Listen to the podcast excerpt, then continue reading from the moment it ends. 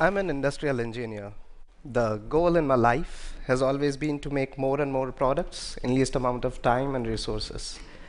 While working at Toyota, all I knew was how to make cars until I met Dr. Akira Miyawaki, who came to our factory to make a forest in it in order to make it carbon neutral.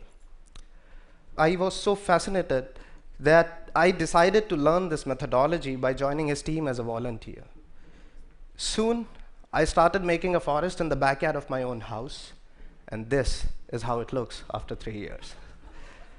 These forests, compared to a conventional plantation, grows 10 times faster. They are 30 times more dense and 100 times more biodiverse. Within two years of having this forest in our backyard, I could observe that the groundwater didn't dry during summers. The number of bird species spotted in this area doubled. Quality of air became better, and we started harvesting seasonal fruits, growing effortlessly right in the backyard of our house. I wanted to make more of these forests. I was so moved by these results that I wanted to make these forests with the same acumen with which we make cars or write software or do any mainstream business.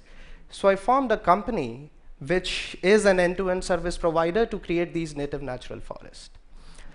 But to make afforestation as a mainstream business or an industry, we had to standardize the process of forest making.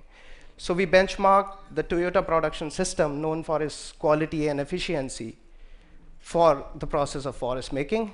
For an example, the core of TPS, Toyota production system, lies in Heijunka, which is making manufacturing of different models of cars on a single assembly line. We replace these cars with trees, using which now we can make multi-layer forest. These forests utilize 100% vertical space. They are so dense that one can't even walk into them. For an example, we can make a 300 trees forest in area as small as parking spaces of six cars. In order to reduce cost and our own carbon footprint, we started utilizing local biomass as soil amender and fertilizers. For an example, coconut shells crushed in a machine mixed with rice straw, powder of rice husk mixed with organic manure is finally dumped in soil on which our forest is planted. Once planted, we use grass or rice straw to cover the soil so that all the water which goes into irrigation doesn't get back evaporated into atmosphere. And using these simple improvisations, today we can make a forest for cost as low as you know, cost of an iPhone. Today we are making forests in houses, in schools, even in factories with the corporates, but that's not enough. There is a huge number of people who want to take matters in their own hands. So we let it happen.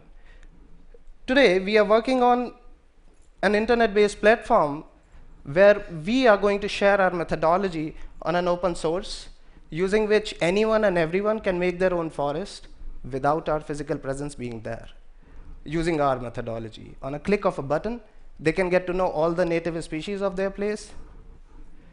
By installing a small hardware probe on site, we can do remotely soil testing, using which we can give step-by-step -step instructions of forest making remotely. Also, we can monitor the growth of this forest without being on site. This methodology, I believe, has a potential by sharing, we can actually bring back our native forest. Now, when you go back home, if you see a barren piece of land, do remember that it can be a potential forest. Thank you very much. Thanks. Thank you.